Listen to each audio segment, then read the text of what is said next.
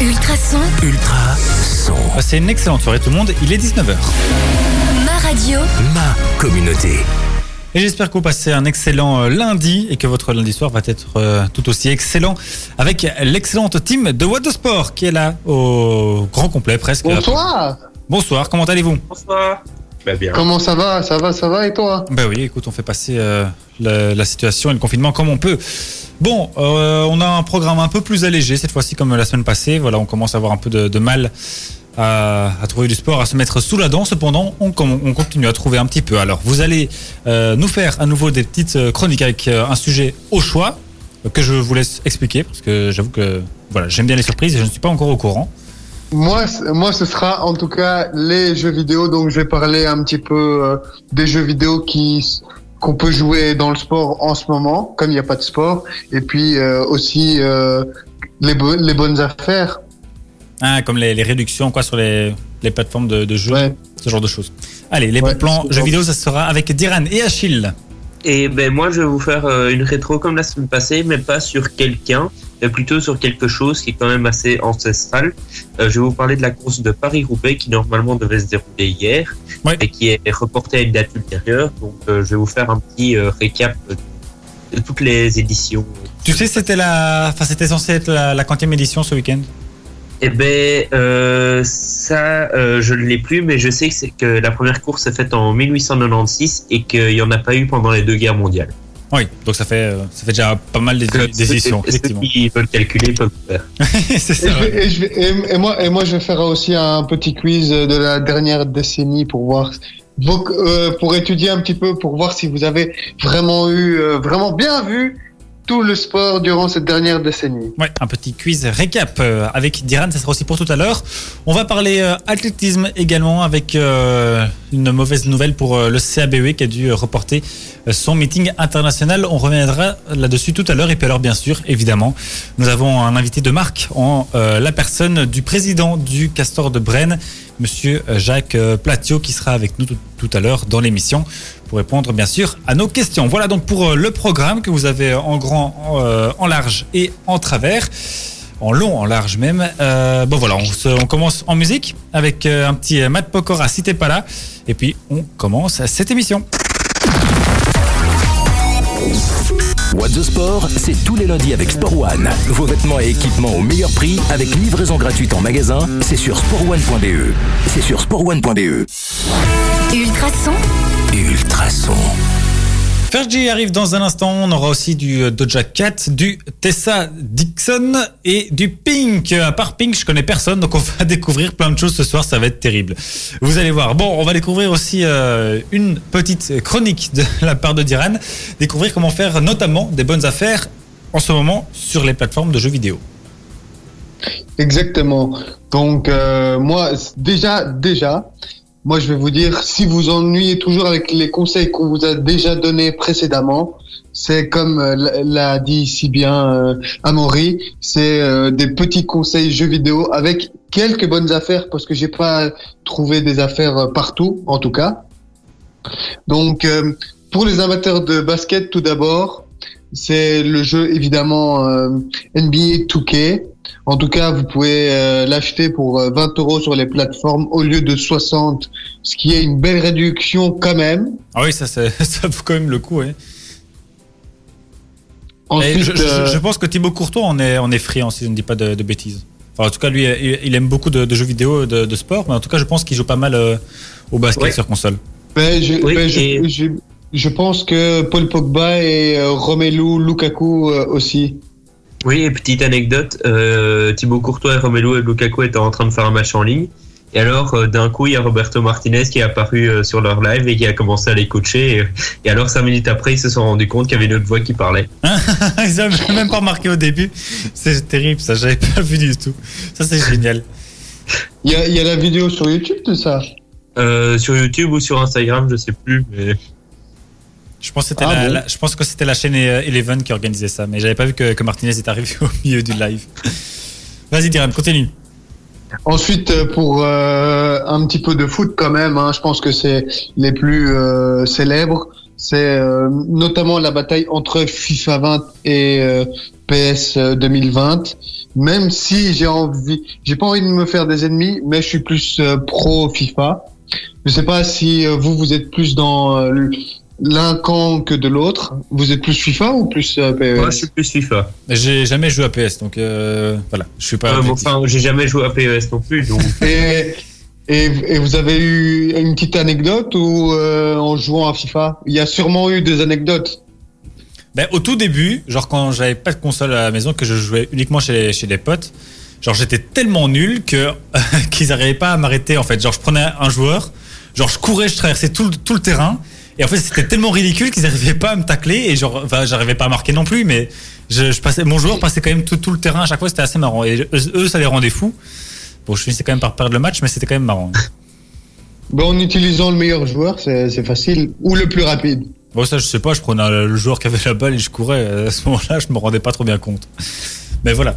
Bon, c'était la petite anecdote. Et, et Achille Une, Ben, une moi, petite anecdote? euh, écoute, enfin cette, cette année, j'ai euh, j'ai commencé enfin euh, Ultimate Team, donc c'est le, mo- le mode en ligne euh, sur FIFA.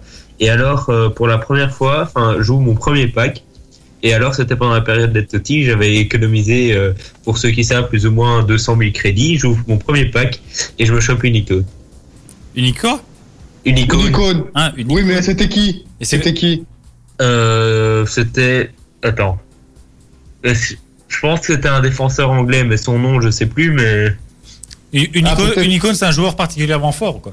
mais en Ouais, fait c'est euh, un c'est- ancien C'est joueur. vraiment les meilleurs joueurs. C'est c'est- c'est par exemple, en attaque, il y a l'icône Ronaldo. Ronaldo, le Brésilien. Ah, bah, ah oui, ce sont les, les anciennes stars. Ouais, pas Même mal. Pour, pour, très, pour- très- pour- de- pour un premier jet, c'est pas de mal. très très longtemps. Donc, euh, euh, je, vais, passer. Merci pour votre euh, anecdote très intéressante. Mais moi, je vais basculer encore sur les sur les jeux. Donc, en tennis, Achille, je sais pas si tu as déjà essayé, mais un jeu qui est très intéressant avec la petite balle jaune, c'est euh, Tennis World Tour. Enfin, j'ai pas essayé, mais en fait, je voulais faire ça aussi aujourd'hui. Puis je me suis dit, enfin, j'ai euh, j'ai euh, fait des recherches, puis j'ai regardé des vidéos et je trouvais pas ce que je voulais, donc j'avais fait un peu mes recherches. Et donc oui, j'ai vu euh, Tennis World Tour, j'ai vu les petites vidéos d'explication et tout ça. Ah, Très très intéressant. Après, euh, le, hockey sur glace, ça c'est typiquement américain. On a la NHL euh, 2000, euh, 2020 et aussi euh, le football américain. Et là, je tiens vraiment à dire que les jeux vidéo, il faut pas l'oublier, que c'est un moyen de prendre contact avec nos amis et de leur parler, de savoir comment ils vont, et puis de jouer avec eux et de décompresser dans ces temps durs. Ouais, et de passer un bon moment aussi. Voilà. Nickel, parfait. On va terminer. Alors sur ce joli discours d'Iran, merci beaucoup.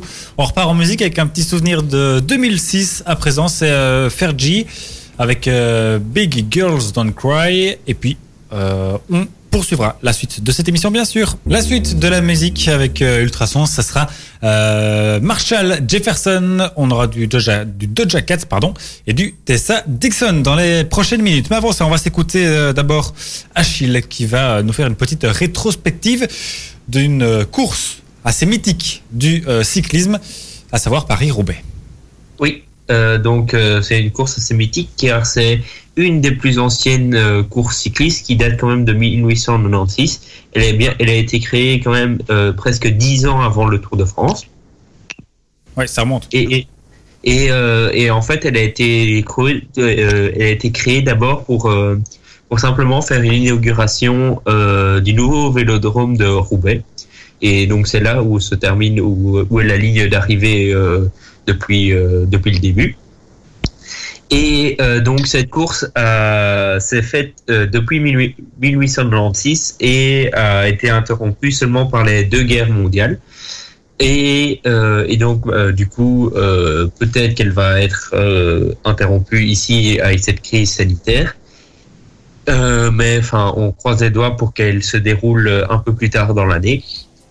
Euh, ben, cette course, que, peut-on en dire? Ben, que Elle a beaucoup de surnoms.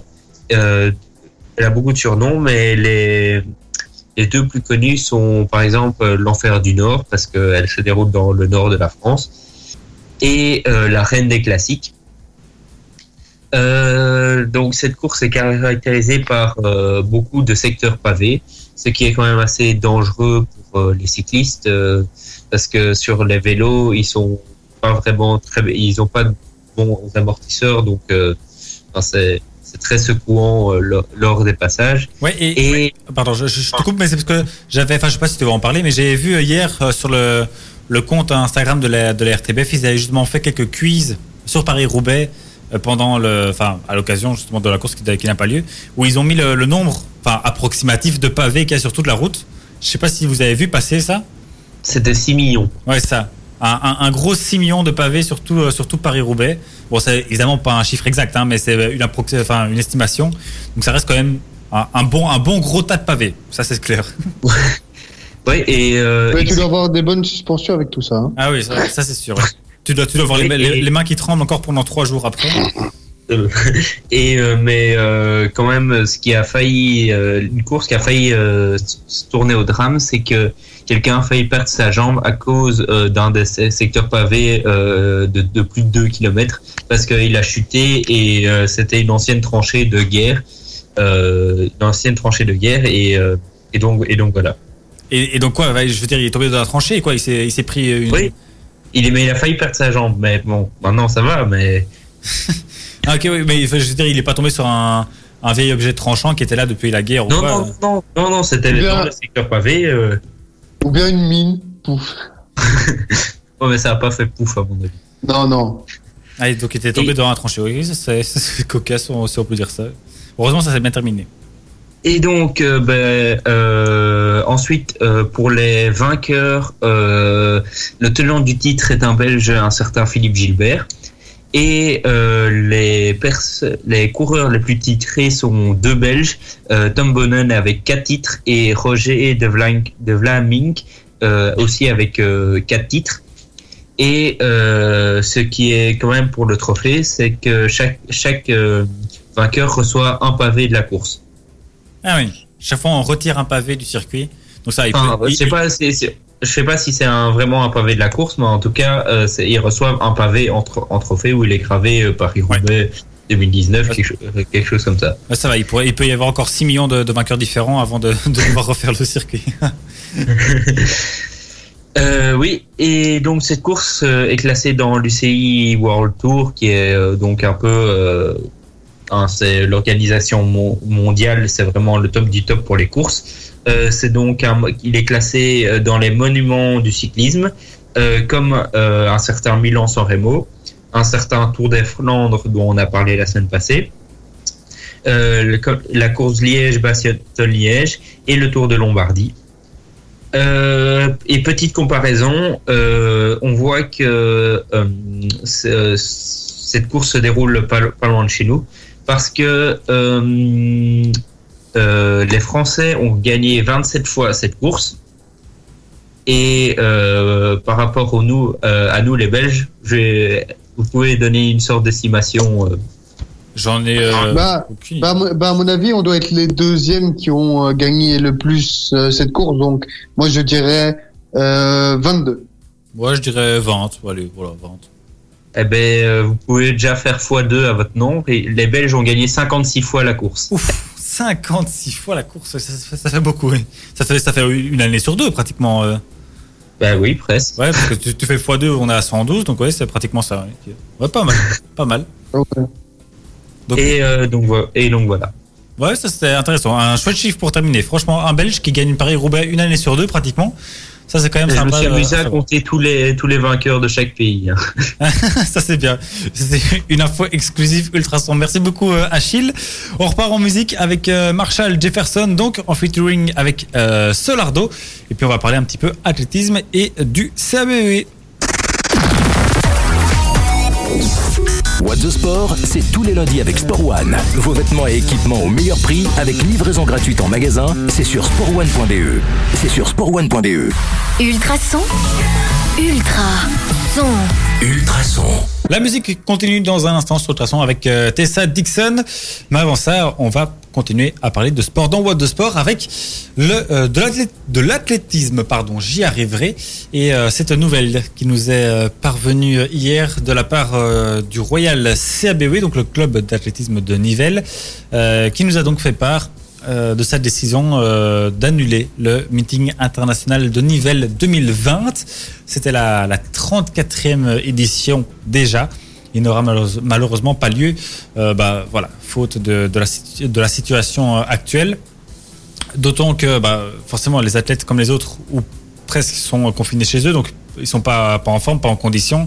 Donc voilà, ça ressemblerait plus euh, à rien et en plus pour la, sécurité de, tous, ils ont décidé d'annuler, enfin cette édition 2020 qui aura lieu euh, initialement, enfin ils voulaient la reporter au 26 juin 2021.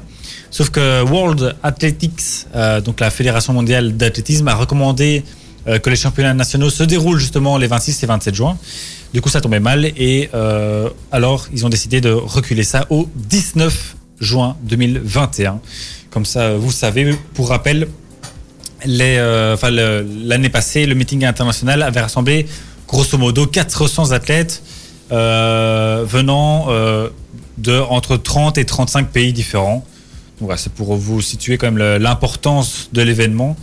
Euh, d'autant une nouvelle fois que euh, enfin, il y a plusieurs manques pour le club. Déjà un manque, euh, bah, un manque de, prestige forcément. Quand une compétition n'a pas lieu, bah, il y, a un certain manque à gagner à ce, niveau-là. D'autant que c'est, que ce meeting est assez, assez bien réputé à l'international.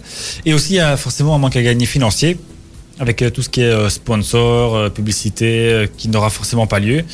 bon, on en parlait il y a, c'était il y a deux semaines, je pense déjà avec Noël Lévesque quand on l'avait au téléphone, qui nous expliquait que, que tout ça c'était pas mal d'argent et d'investissement qui, leur passait sous le nez. Voilà, donc on espère évidemment bah, avoir un, très beau meeting en 2021 et que la saison d'athlétisme pourra reprendre le plus rapidement possible. J'ai, enfin, j'étais au téléphone avec lui hier justement par rapport à cet article. On a, discuté un petit peu. il y a en fait les, championnats d'Europe d'athlétisme euh, fin août à Paris. Euh, là non plus, il n'est pas super optimiste euh, sur le fait forcément que ça ait lieu ou pas. Et surtout si ça a lieu, bah, la, condition des, des athlètes, hein, comme je viens de le dire, forcément euh, ils s'entraînent pas, donc ça ça devrait pas être super brillant. Euh, donc voilà, certains parlent d'une année blanche complètement pour pour l'athlétisme ou alors en tout cas de, de faire déjà ta, table rase de toute la saison d'été et de se concentrer déjà sur la saison euh, d'hiver, automne-hiver, pour voir, euh, voilà, penser déjà au, au, futur au lieu de faire, euh, de faire quelques petites compétitions ou faire un ou deux mois en saison d'été. Alors qu'il n'y a aucune préparation, enfin ça serait un peu, un peu, un peu. Mais on, mais on pourrait se, se, se, dire, on va, euh, que ce soit des courses, un petit peu de préparation ou un petit peu d'évaluation post euh, post confinement pour la semaine prochaine et puis préparer et puis voir si euh, il y a eu des erreurs ou des pertes durant ce confinement. Ouais. Bon après il faudra voir aussi si les, championnats d'Europe donc de Paris auront lieu ou pas parce que je pense enfin c'est évidemment l'objectif et le, gros événement de, de ce, cet été.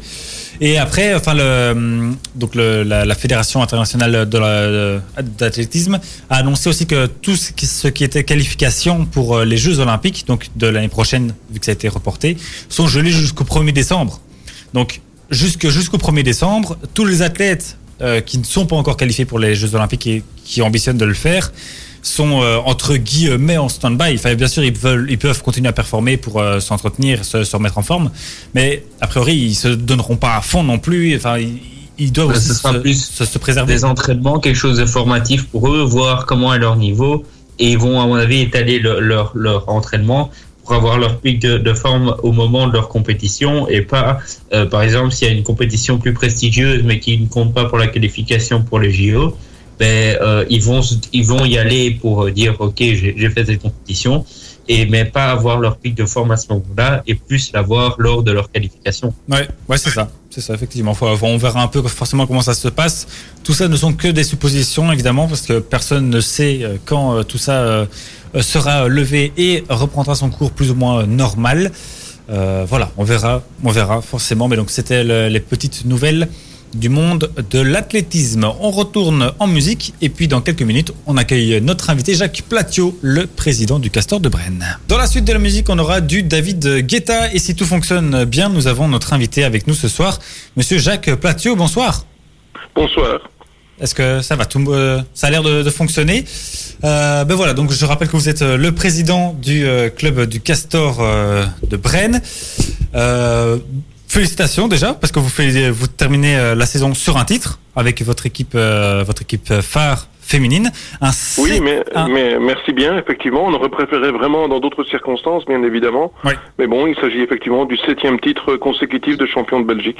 Oui, un septième titre, c'est c'est, j'ai envie de poser une question un petit peu rentre dedans, ça serait la, première, mais est-ce qu'une, enfin, quand on entend sept titres de champion consécutifs, est-ce que c'est pas un peu, euh, un peu, euh, enfin, est-ce que, la, concurrence n'est pas déloyale en fait pour les autres? Est-ce que c'est pas nocif au final d'une telle hégémonie?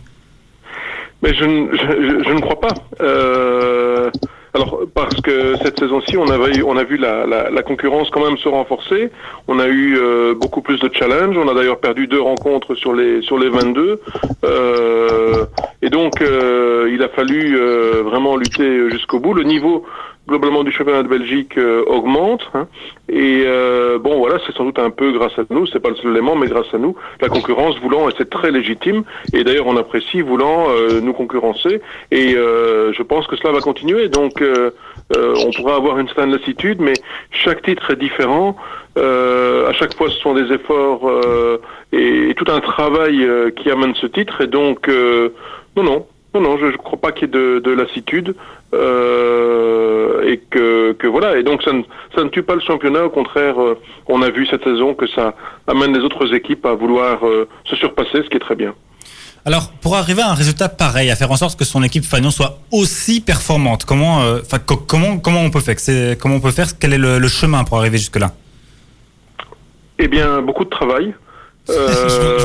et, et aussi une grosse dose d'innovation et de créativité. Euh, L'histoire a commencé euh, en 2011. Hein, enfin, euh, moi je suis président depuis plus de 20 ans, mais on a rejoint la Division 1 en 2011. Et euh, après deux saisons qui étaient, on va dire, moyennes, c'était logique puisqu'on découvrait le, le, niveau, on s'est dit, mais finalement, si on est en Division 1, ben, c'est parce qu'on a l'ambition de, de, voilà d'être champion. On le sera sans doute jamais, en tout cas c'est ce qu'on se disait à cette époque-là, mais, mais réfléchissons et voyons ce qu'on peut mettre en place pour, pour y arriver. Et, et donc, on a on a, essayé de, effectivement d'innover. On a aussi essayé d'insuffler un plus grand professionnalisme dans, dans l'approche, ce qui n'est pas évident dans le sport féminin. Euh, en tout cas, à l'époque, c'était encore moins évident que maintenant.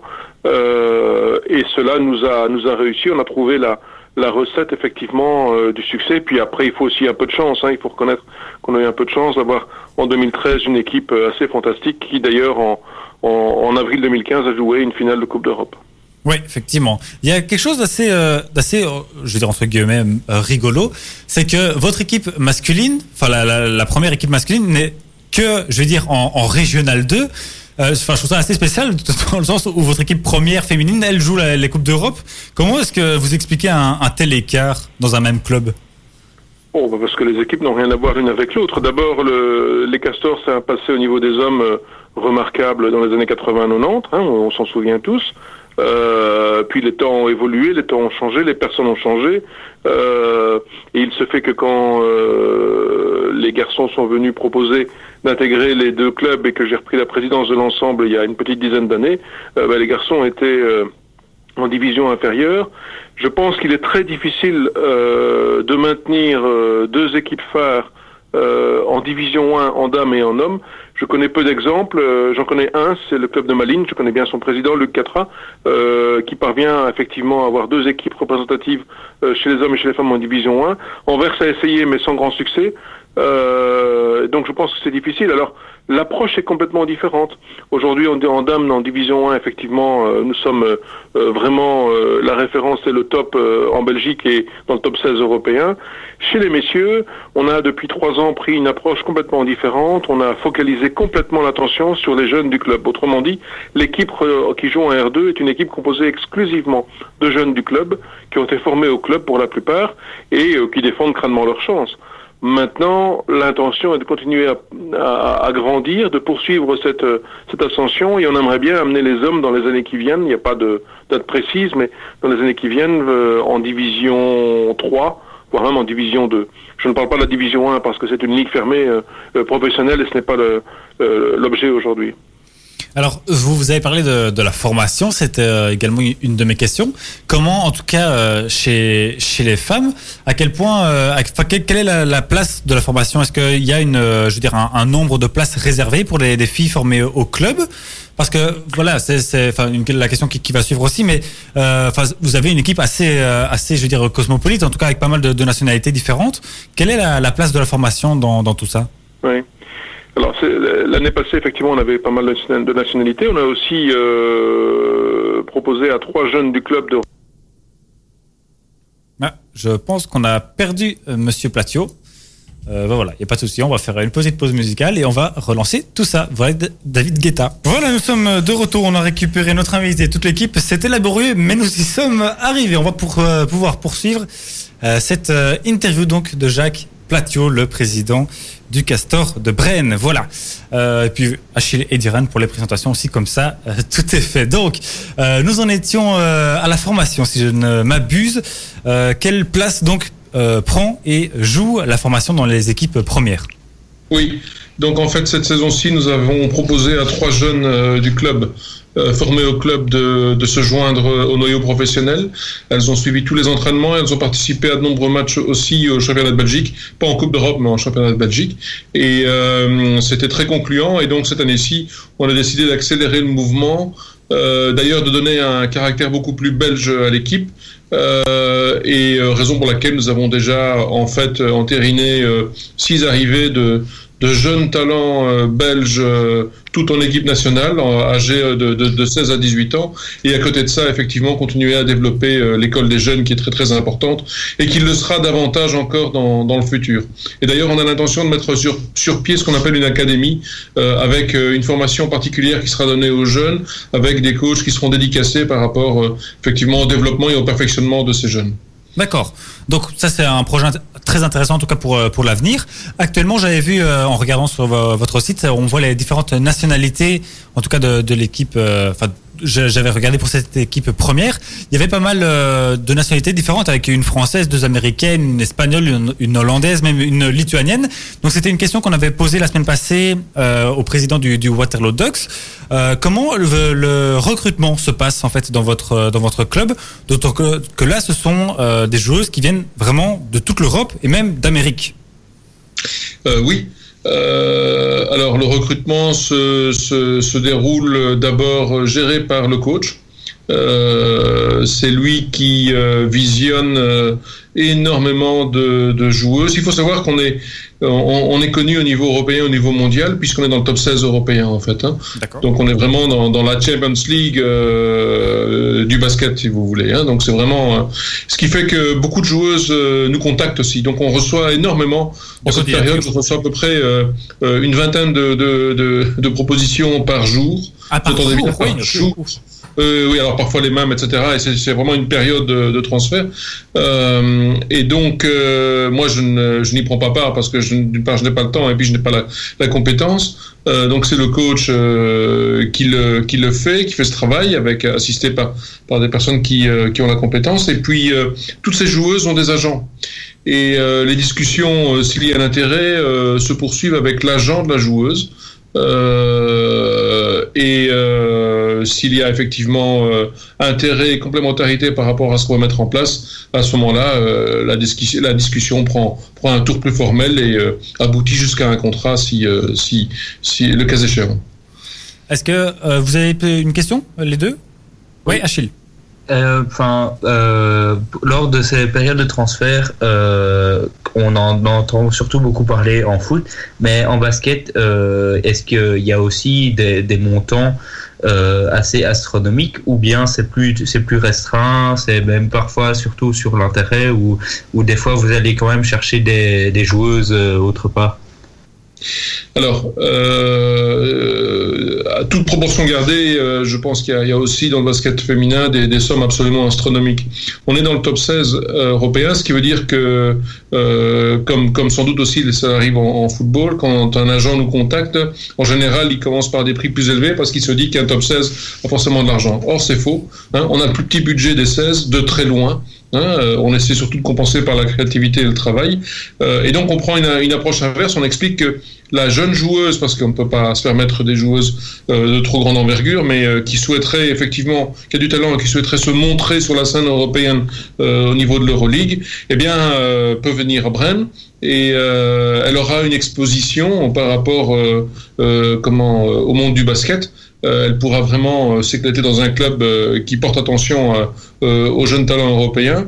mais pour ça, effectivement, il faut venir avec un, des prétentions financières qui sont euh, très raisonnables.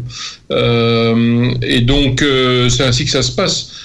mais c'est vrai qu'il il existe toute une catégorie de joueuses complètement impossible à, à, imaginer à Bren, mais vraiment, hein, et je vous assure, ça va du simple au x50. Hein. Euh, euh, c'est complètement fou. Euh, il suffit de voir, par exemple, une Emma Messeman hein, à Ekaterinburg, qui est le club le plus, le titré, enfin, en tout cas, le, club champion d'Europe avec un budget qui est à peu près 50 fois le budget de Bren.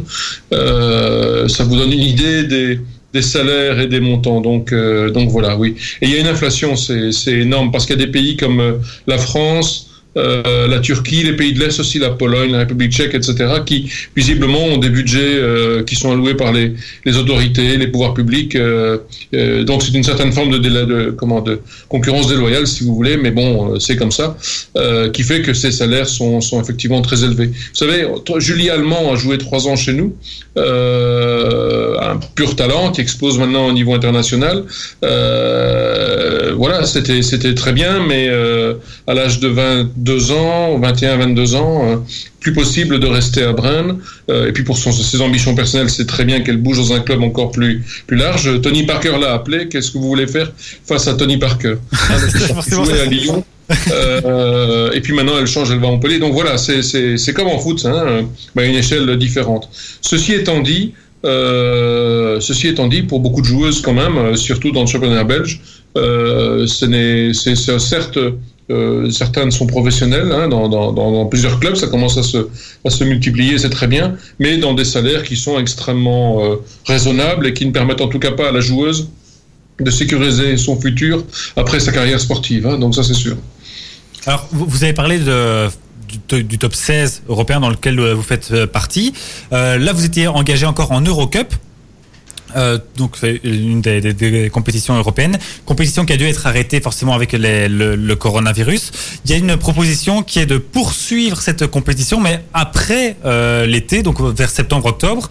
Euh, est-ce que ça ne perturberait, enfin si ça a lieu bien sûr, est-ce que ça ne viendrait pas un peu comme un, cheveu dans la soupe d'une nouvelle saison qui commencerait non, je ne, je ne pense pas. Euh, alors c'est sûr que les équipes et les noyaux seront, seront différents pour toutes les, les équipes, donc euh, ça c'est peut-être un peu perturbant, mais euh, vous savez c'est une compétition qui réunit des clubs et pas des joueuses. Donc autrement dit, euh, l'idée de la FIBA c'est de décerner un titre euh, et de le faire fin septembre début octobre. alors, c'est pas encore décidé. Donc, ils vont, ils, vont, ils vont consulter les clubs et si les clubs sont, sont tous d'avis de le faire, au mois de mai, ils prendront la décision. Je ne crois pas que ça perturbera parce que, au minimum, euh, les clubs considéreront cet euh, exercice un peu particulier comme euh, d'excellents matchs de préparation pour la nouvelle saison. Hein, c'est une période fin septembre où on, on essaie d'aligner les matchs de préparation hein, contre des bonnes équipes. Et bien là, l'occasion est donnée de jouer contre le top européen et qui plus est pour un pour une véritable coupe. Ouais. En fait, hein. donc donc oui, c'est un peu particulier, mais vous savez euh, avec la période dans laquelle on, euh, on est aujourd'hui, avec ce qu'on vit aujourd'hui, euh, euh, voilà, ce n'est rien de, plus particulier que tout ce qu'on peut euh, rencontrer aujourd'hui. Et d'ailleurs, à ce sujet, la priorité absolue est bien sûr la santé de tous. Hein, donc ça, ça reste, euh, ça reste la priorité fondamentale, bien évidemment. Oui, ça c'est sûr. Alors, euh, la saison reprend quand euh, En fait, enfin, elle reprendrait quand, forcément, s'il n'y a pas trop de décalage? Euh, c'est une bonne question. S'il n'y avait aucun problème, la saison reprendrait en Belgique mi-septembre et en Europe euh, début octobre ou mi-octobre. Euh, maintenant, euh, aujourd'hui, rien n'est sûr. Et rien n'est moins sûr. forcément pour des raisons qu'on connaît. Et donc, très honnêtement, je vais vous avouer que je ne suis même pas convaincu qu'on va reprendre les activités sportives de, sport collectif en, septembre. Hein, pourrait que ce soit en novembre ou en décembre. Hein. Oui, on, parle aussi beaucoup de, la préparation des, athlètes. Est-ce que ça pose aussi problème dans, le, dans le basket? Bien sûr, euh, bien sûr, c'est exactement le même problème. Euh, il faut vous dire qu'une équipe professionnelle, euh, pour jouer la Coupe d'Europe, doit se préparer vraiment très sérieusement parce qu'en face, forcément, ce sont des athlètes aussi qui se préparent. Hein, c'est le top, le top mondial en fait, puisque les joueuses qui jouent en WNBA en été rejoignent l'Euroleague en, en, en, saison hivernale. Donc, on joue vraiment contre le top mondial. Donc, les, la préparation, elle est absolument fondamentale. Elle s'étale sur huit semaines. Euh, elle comprend bien sûr les aspects physiques, mais aussi euh, de nutrition, enfin tous les aspects que vous pouvez imaginer euh, par rapport au, monde sportif. et donc ne pas savoir quand reprend une compétition. c'est extrêmement compliqué pour les athlètes. Et d'ailleurs, aujourd'hui, dans, dans, tous les sports, vous voyez les athlètes effectivement se, pas se plaindre parce qu'ils ont la, bien sûr la délicatesse de ne pas de ne pas se plaindre par rapport à ce qui se passe et, c'est légitime, mais en tout cas de vivre des moments difficiles euh, par rapport à des préparations. D'ailleurs pour on ne sait quel événement puisque tous les événements sont à peu près reportés ou annulés. Donc euh, effectivement c'est le cas aussi pour euh, pour les Jeux Olympiques. Euh, Est-ce que vous pouvez un peu nous parler de, de, notre équipe belge féminine qui a fait quand même de très belles choses récemment et qui nous promet d'aussi belles, on l'espère forcément dans, dans le futur? Oui, mais d'abord, d'abord avec de la fierté, puisque des 12 joueuses qui, qui constituent le noyau de l'équipe nationale, 8 sont passées à Brennes. Euh, le coach aussi est passé à Brennes. Euh, quelque part en 2013, avec notre finale et nos parcours européens, on a un peu euh, participé à cet élan. Et d'ailleurs, depuis, on a d'énormes et d'excellentes relations avec les fédérations. Là, on est très proche et toujours en contact avec, avec les fédérations. cette équipe a un talent fou. Euh, et en fait, euh, c'est très intéressant parce qu'elle représente l'excellente formation qui est donnée en Belgique euh, au basket féminin dans de nombreux clubs. Donc il y a, y, y a Brand, mais y a à côté de ça, il y a des clubs en Wallonie et en Flandre, hein, euh, Liège, Namur, euh, Monceau, ou euh, Escaway, Malines, Baume, euh, Courtrai, enfin, avec d'excellentes formations qui amènent ces joueuses. Le problème en Belgique, c'est que dans ces clubs de division 1, en général, on fait monter des jeunes de 16 ans en, en, équipe première et on les fait jouer 20 à 25 minutes et quelque part on, brise un peu leur élan. Je pense qu'il vaut mieux les protéger. C'est ce qui s'est passé progressivement euh, depuis maintenant plusieurs années. Entre autres, à Brennes, on, je peux prendre l'exemple de Maxwell Alizoa, hein, qui est un, pur talent euh, qui est chez nous depuis trois ans, euh, qui a 18 ans maintenant, et qui commence, qui explose vraiment maintenant euh, en première. Mais pendant deux ans, on l'a quasi pas, on l'a, en tout cas très ménagé. Euh, parce qu'elle avait un dos fragile, etc. Donc, on l'a vraiment aidé euh, avec tout ce qu'il fallait comme encadrement. Et là, maintenant, elle arrive à, à bonne maturité. Euh, c'est important parce que dans son club précédent, elle jouait, je pense, 25 à 30 minutes par match. Et donc, le problème qui existait en Belgique, c'est qu'effectivement, on, brûlait un peu trop vite les jeunes. Ça, c'est en train de changer et euh, les résultats se font, on peut les voir, entre autres à travers cette équipe nationale. Hein, euh, et puis alors maintenant, vous avez toutes ces joueuses qui jouent dans des championnats étrangers relevés. Hein, euh, et donc ça aide bien sûr beaucoup. Hein, c'est un peu toute proportion gardée, comme les Diables Rouges qui jouent tous dans des clubs euh, très huppés et dans des coupes d'Europe de très très haut niveau et qui font que en équipe nationale ça fonctionne. C'est le même, c'est le même principe en fait. Hein. Et donc je pense qu'on va être amené à avoir encore de grands résultats. Je les vois bien aller chercher, euh, en tout cas être pas très loin du podium aux Jeux Olympiques. Hein, bon, on sait bien qu'il faut toujours un peu de chance, mais euh, je pense que c'est tout à fait possible. Euh, et alors, ce qui est intéressant, c'est que derrière, il y a un réservoir de jeunes Belges avec beaucoup de talent, et donc si le travail se fait sérieusement, cette équipe est faite pour durer au niveau de, des, des, des positions en vue au niveau mondial. Parfait, c'était très bien. Je ne sais pas si un de vous deux, Diran ou Achille, a encore une question. Sinon, euh, on, va, pas en tout cas. On, on, va vous libérer. Encore désolé pour tous les, les petits soucis. Mais merci vraiment beaucoup pour votre intervention, euh, Jacques Platiot, le président du Castor de Brenne. Et à très bientôt oui. sur Ultrason dans Boîte de Sport. Merci beaucoup. Avec plaisir, quand vous voulez. Je vous remercie. Bonne soirée. Merci, Bonne excellente soirée. Bonne soirée. Côté musical, ce sont les Jonas Borders sur Ultrason. Et après, on arrivera tout doucement au bout de cette émission. What the Sport, c'est tous les lundis avec Sport One. Vos vêtements et équipements au meilleur prix avec livraison gratuite en magasin, c'est sur sportone.be. C'est sur sportone.be. Nivelle Béton, votre partenaire en béton prêt à l'emploi, sable stabilisé et d'empierrement. Prix compétitif, savoir-faire et matières premières de premier choix. Nivelle Béton est au service des professionnels et des particuliers de la région. Contactez-nous pour une offre personnalisée 067 21 86 89 nivellebéton.be ou passez-nous voir rue du Progrès 12 dans le zoning sud de Nivelles. Ultrason. Ultrason.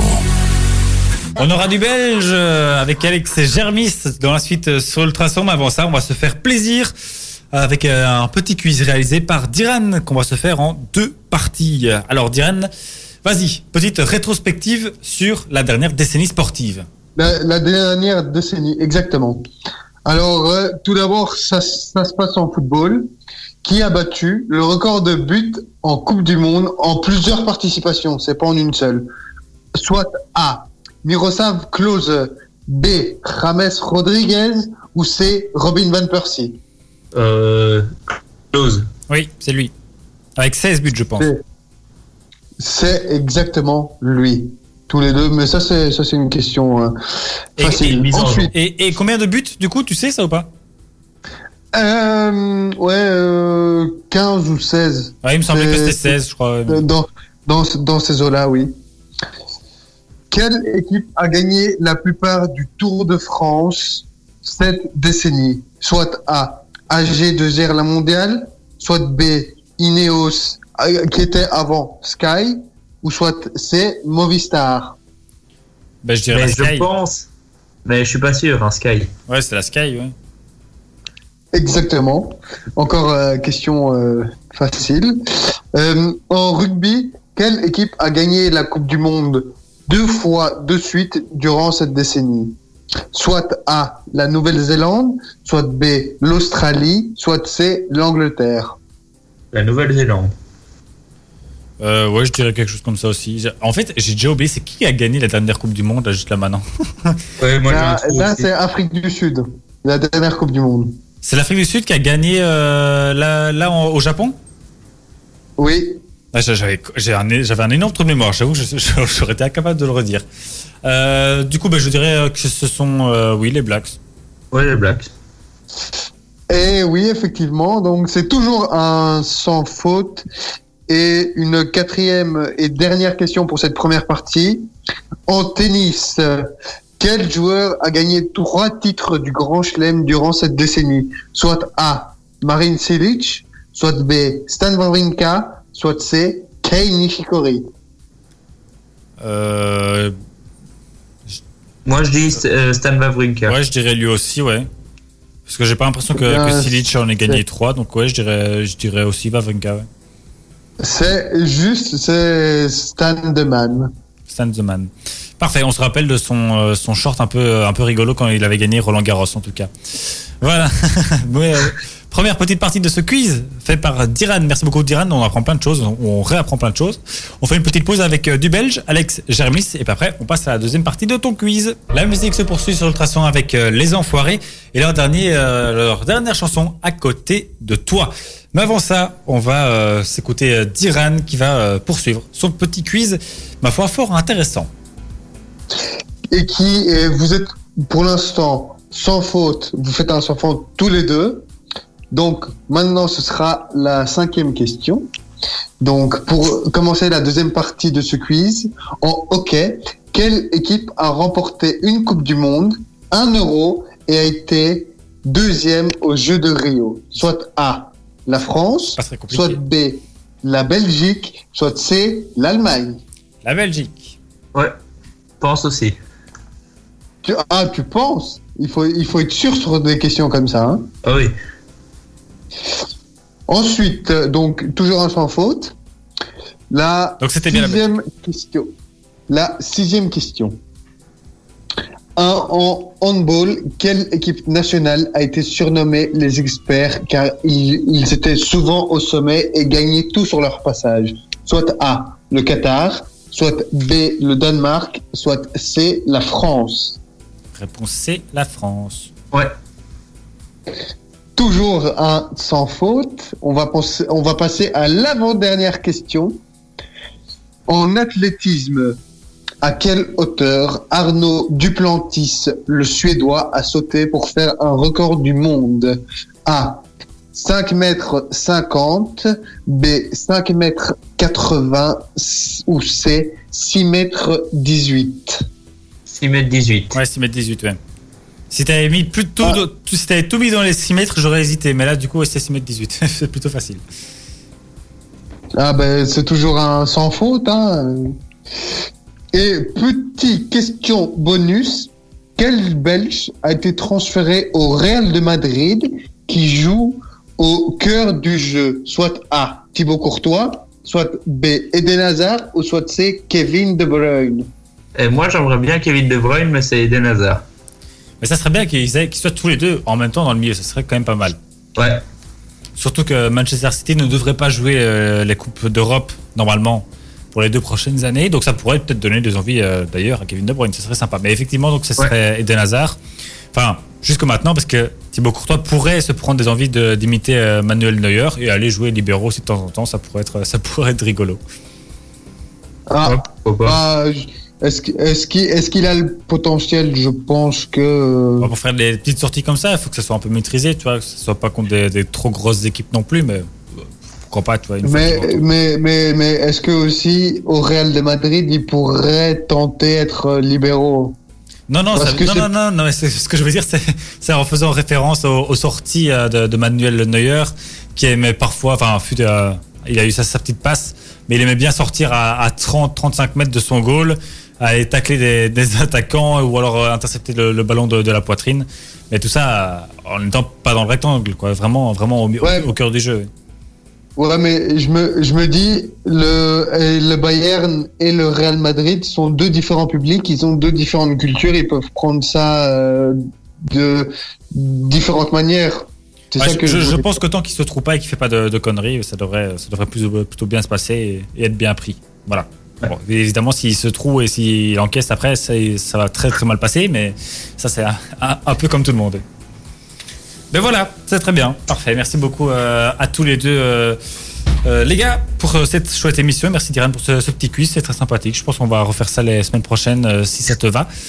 Et puis merci encore une fois à notre invité Jacques Platiot, le président du Castor de Brenne. Et encore désolé pour les petits soucis techniques contre lesquels on a dû se battre. Mais finalement, tout s'est bien passé et l'interview s'est très bien déroulée. On se retrouve lundi Voilà. prochain en pleine Même forme. jour, même heure. Même Ouais, jour, même bah, heure, même toujours en pleine forme, si, si on n'a pas le coronavirus, hein, évidemment, parce que là, Ouais, on sera pas en et, pleine forme. et peut-être en studio. Hein. Ben, peut-être. Je sais pas si la semaine prochaine on sera déjà, euh, on pourra se sortir, mais peut-être. Qui sait On verra. On verra mercredi. Ouais, on verra les, les news. Bon, en attendant, on ne chope pas le corona parce qu'on reste confiné. Donc Voilà. rendez-vous lundi prochain, même jour, même heure. Et puis d'ici là, quand vous fassiez, faites-le bien. Ciao tout le monde. Ciao, ciao. Ciao, ciao.